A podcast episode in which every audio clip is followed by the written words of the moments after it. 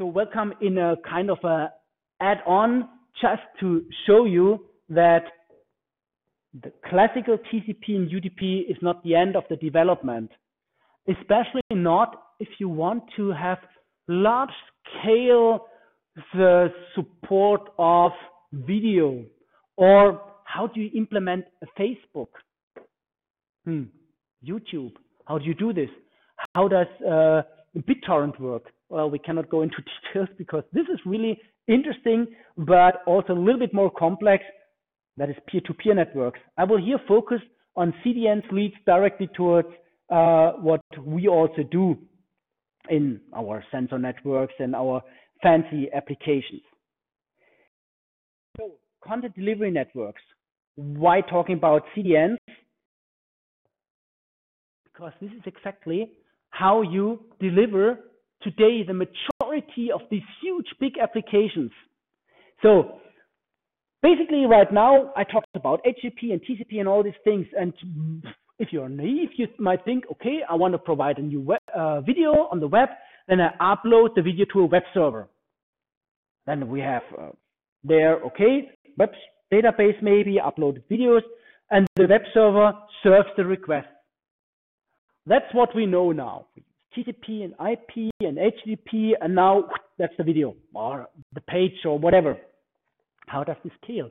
To billions of videos. Just think that every second, 21, 22, 23, three seconds per second, we already have 14 hours of new video in the internet. So forget it to watch all the videos on the internet if they are all interested. 14 hours of new videos each second. That's enormous. So, and it's quite obvious that the single server cannot handle the load. Absolutely impossible. So that's that's 14 hours per second, or I don't know the, the actual number, but something like this. Maybe even more. Why? Because now more and more users have mobile phones, etc., etc., and quadrillions of pictures. So, how is this handled? How can you uh, the load? So in the end, forget this single web server thing. Today, what you do is you use so-called content delivery networks, CDNs. So basically, what you do is quite similar to DNS and the caching idea of DNS. So yes, you have maybe an origin server, and what you do then is you distribute the content not in a magic way, but quite often in kind of proprietary ways. So that's the idea. And if you're somewhere in Asia, the idea is you access the CDN server in Asia. And if you're somewhere in Europe, the idea is you access the CDN server in Europe. And the CDN providers, they even place their servers directly in the network of the ISPs. So if you are, have an internet a contract with a certain ISP, you can be quite sure that if it's one of the bigger ISPs, they have a server of the big CDN providers directly in their network. So that's the idea. So you cannot replicate everything, that's too much. So you will not replicate all Asian videos to Europe, for example, and not all European videos to Asia. That doesn't make sense. The, but then the challenge is when do you replicate what content? You cannot replicate everything to everywhere because then the servers in Europe will explode. Although you will only access a fraction of the all the videos. So and the challenge also is how do you route the local request because you try to access YouTube, for example, on your browser. How do you then reroute this? Because this will not go to a single YouTube um, server. Okay, so there are many, many proprietary approaches, and this is why uh, we quite often say that yes, there are the internet protocols. That's what you learned right now, but there's also a major part of the internet traffic that is not controlled by the classical standardized because if you, for example, like Google, own the hardware and the links, then you have a proprietary network. You can run whatever you want one over these networks, no one controls you. I mean, you are, there's no law that says you have to use TCP/IP. No, you can do whatever you want. So okay, and quite often the companies will not tell you what they use and how they do it because that's their secret. Because this is why they are more successful, more efficient, or whatever. So there are different strategies, and we know that, for example, Google uses all these strategies. A pull strategy. Pull means you as a user, you request data, and if this data is not in your local server or the server that is close to your ISP or inside the ISP's networks, then you basically fetch the content from the original server. There's still the original web server. And then you cache it in the local cache. That's well known from computer architecture. You know all the cache levels and all these caching strategies. And the, if the cache is full, you, well, the least recently used will be kicked out. That's the classical strategy. Plus, you can also use a push strategy if you know, oh, this is so famous, this video, or this is the news, or this is uh, the updated page of a, a frequently visited news page, for example, then you will push it. So popular pages will be pushed so that they are already close to the customers. So you know exactly if there's a, a new uh, front page of uh, whatever newspaper, you have to push it closer to the customer. That's the idea. Okay, and then there are many uh, ways of how you then actually do this, and there uh, DNS is heavily used.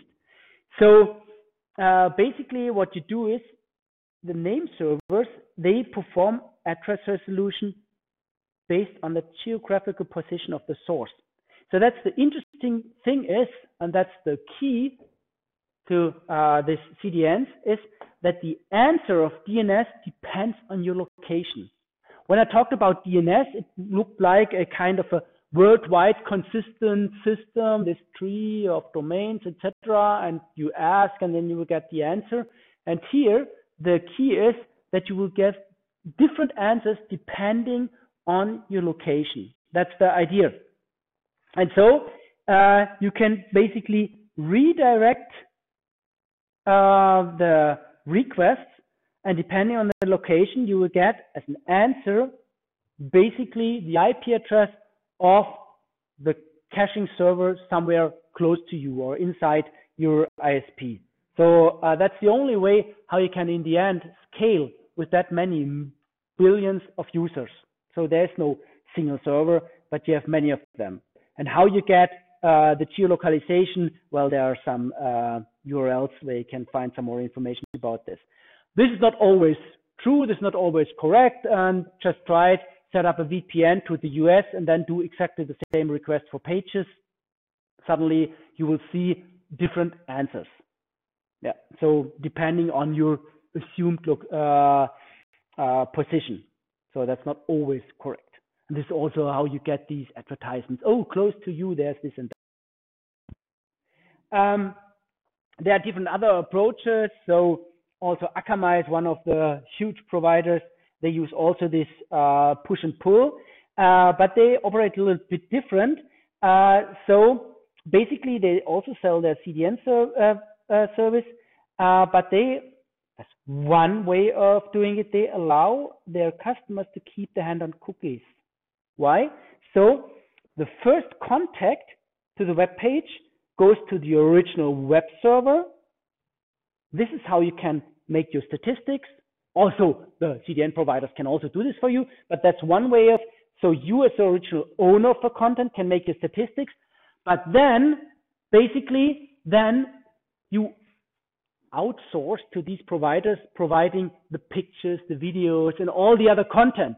So only the first contact without delivering content goes to the real owner of the web server, and all the content is delivered by these CDN providers.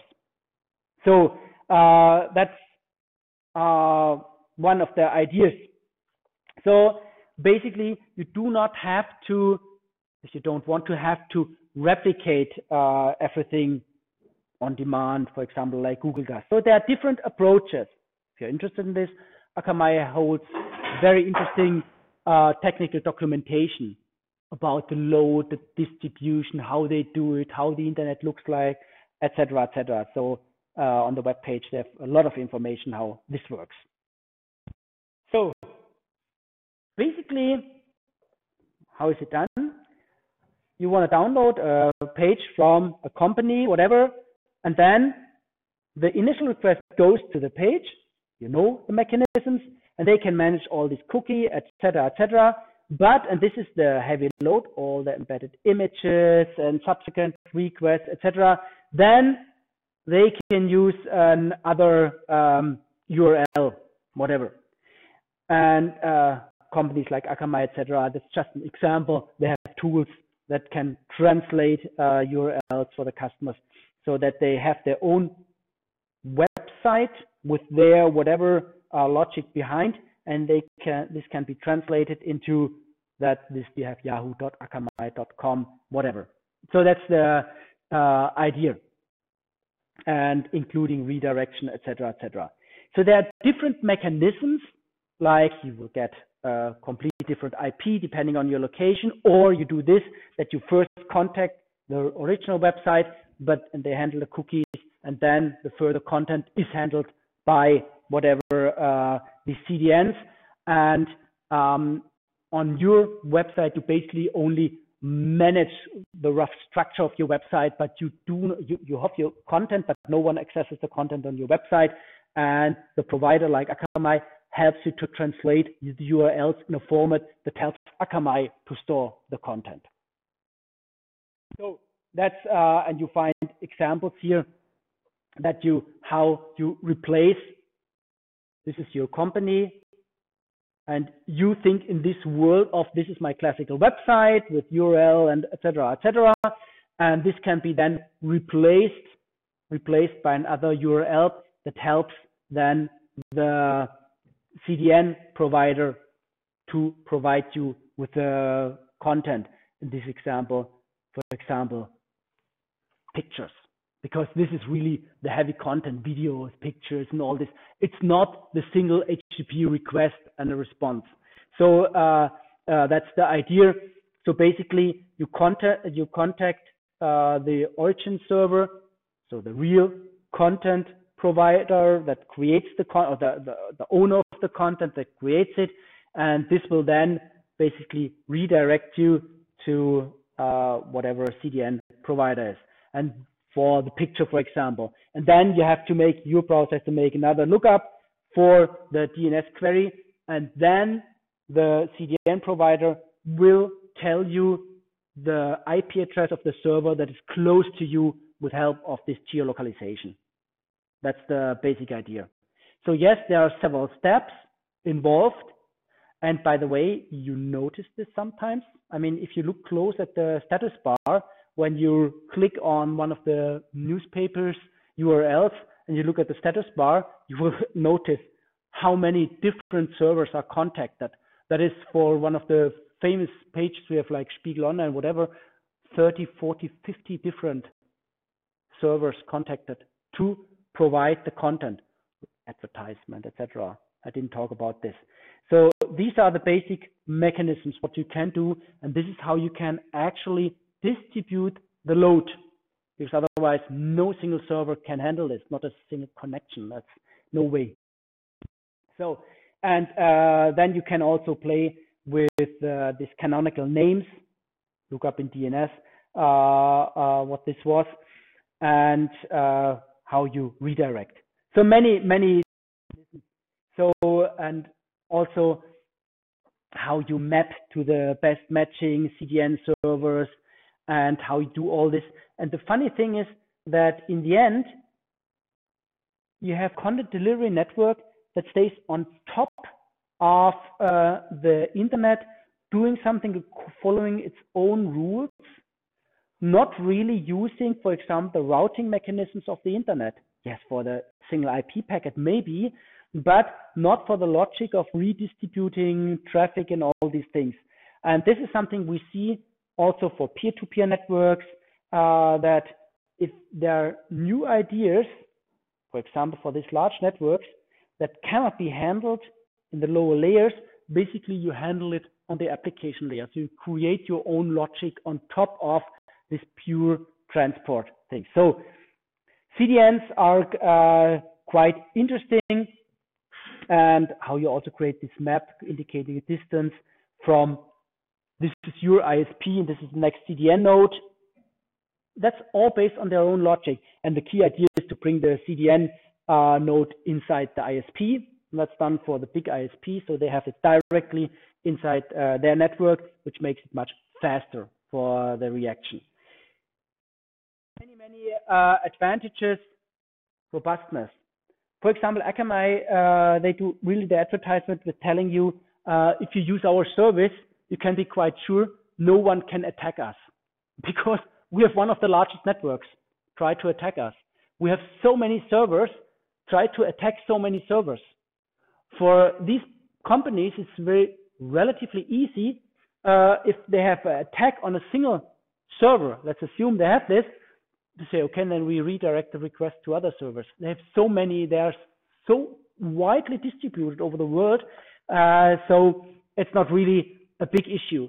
So very difficult. You could do it if you find a flaw in the software. Yes, uh, that's for sure. Scalability, you can load, spread the load over these thousands of servers, tens of thousands of servers, and way smaller latency.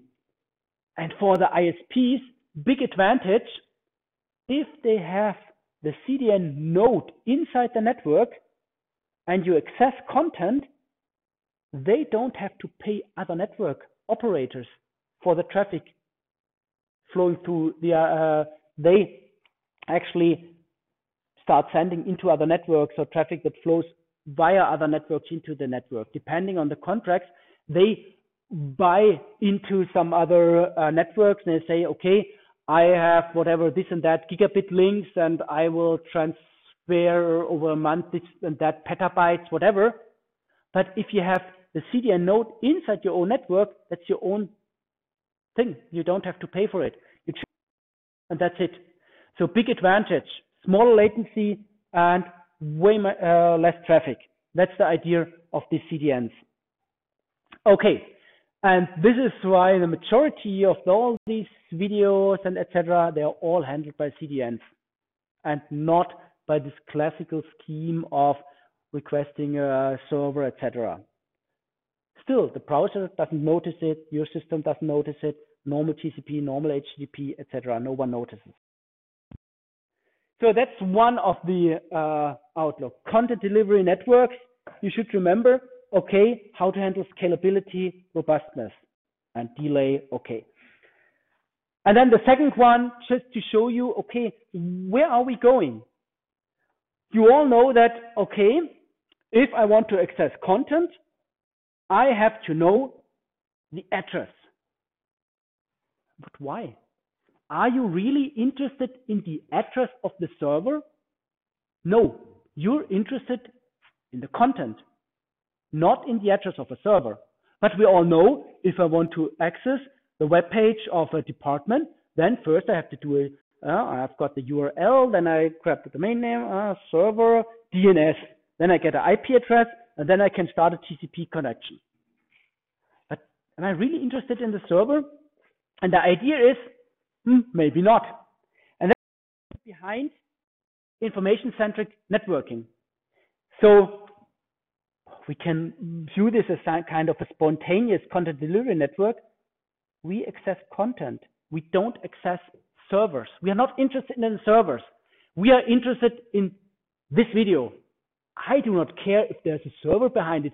I do not care if there's an IP address or whatever associated with the server. I don't care. And the idea is, and this is what is also called a publish subscribe paradigm. Publish means someone tells, okay, this is what I have. And subscribe means, oh, I want this information. Information, we all know it's data, you know the difference, but this is officially called information centric networking. And the key here is we address content directly by name. I want this video. I don't care who delivers the video, maybe my neighbor maybe whatever cache. So I don't care. Yes, uh, we need lot of authentication so to make sure that really this is the content. Yes. And um, we will ha then have, or we have to have a lot of storage inside the network. Why? Because maybe we propagate the content closer to our customers, wherever this is, similar to CDNs, but we address now content. There are many approaches. Another way of thinking of how to access content. You're now all trained to think in addresses and servers, and I have to set up connections. Yes, that's the classical world of the internet. Servers, client server principle. But this is a publish subscribe, pub principle. Publish subscribe principle just as someone publishes content. Oh, I have this video, I have this video, I have this video, whatever, including authentication, etc. And if you're interested in this, you will simply say, okay, I want to, I want to access this. So, but I don't care if it's this server or that server, whatever. So just to show you, okay, approaches, there are some, these are just approaches to show you this is research. This research going on. Um, there's a good survey uh, about this information-centric networking and uh, what is the idea and how to route to publisher, how to locate them, how name resolution works, because then uh, you can imagine, oh, I don't have these addresses anymore. Um, but the nice thing is, if you do not subscribe, you will not receive anything. That means there are no denial of service attacks anymore. Because if we do not use addresses how to attack you, you will not subscribe to an attack. So if you're not interested in an attack, no one can reach you via an IP address. You have to actively subscribe to a service like, I want to watch this video. I want to read this news page. I want to do this. I want to do that. If you do not subscribe, well, no one can send you anything. So that's a different paradigm. And this means no one can attack you. That's a very nice idea. There's some trouble. But that's that's the basic idea. So basically you have interest in something, interest packets, and then there's data delivered. That's the idea. So I want to do something with peanuts, whatever, maybe the web page. And then there's someone delivering it, and then there are filters, etc. And basically, yes, the network will transport the content close to you and finally to you. And the network might be, uh, the, the network will cache the content. So the content can be also delivered from the cache. So you want to subscribe and the, this interest flows through the network. And as soon as someone says, using a filter, oh, yes, I know where the content is, will deliver the content to you. That's the idea.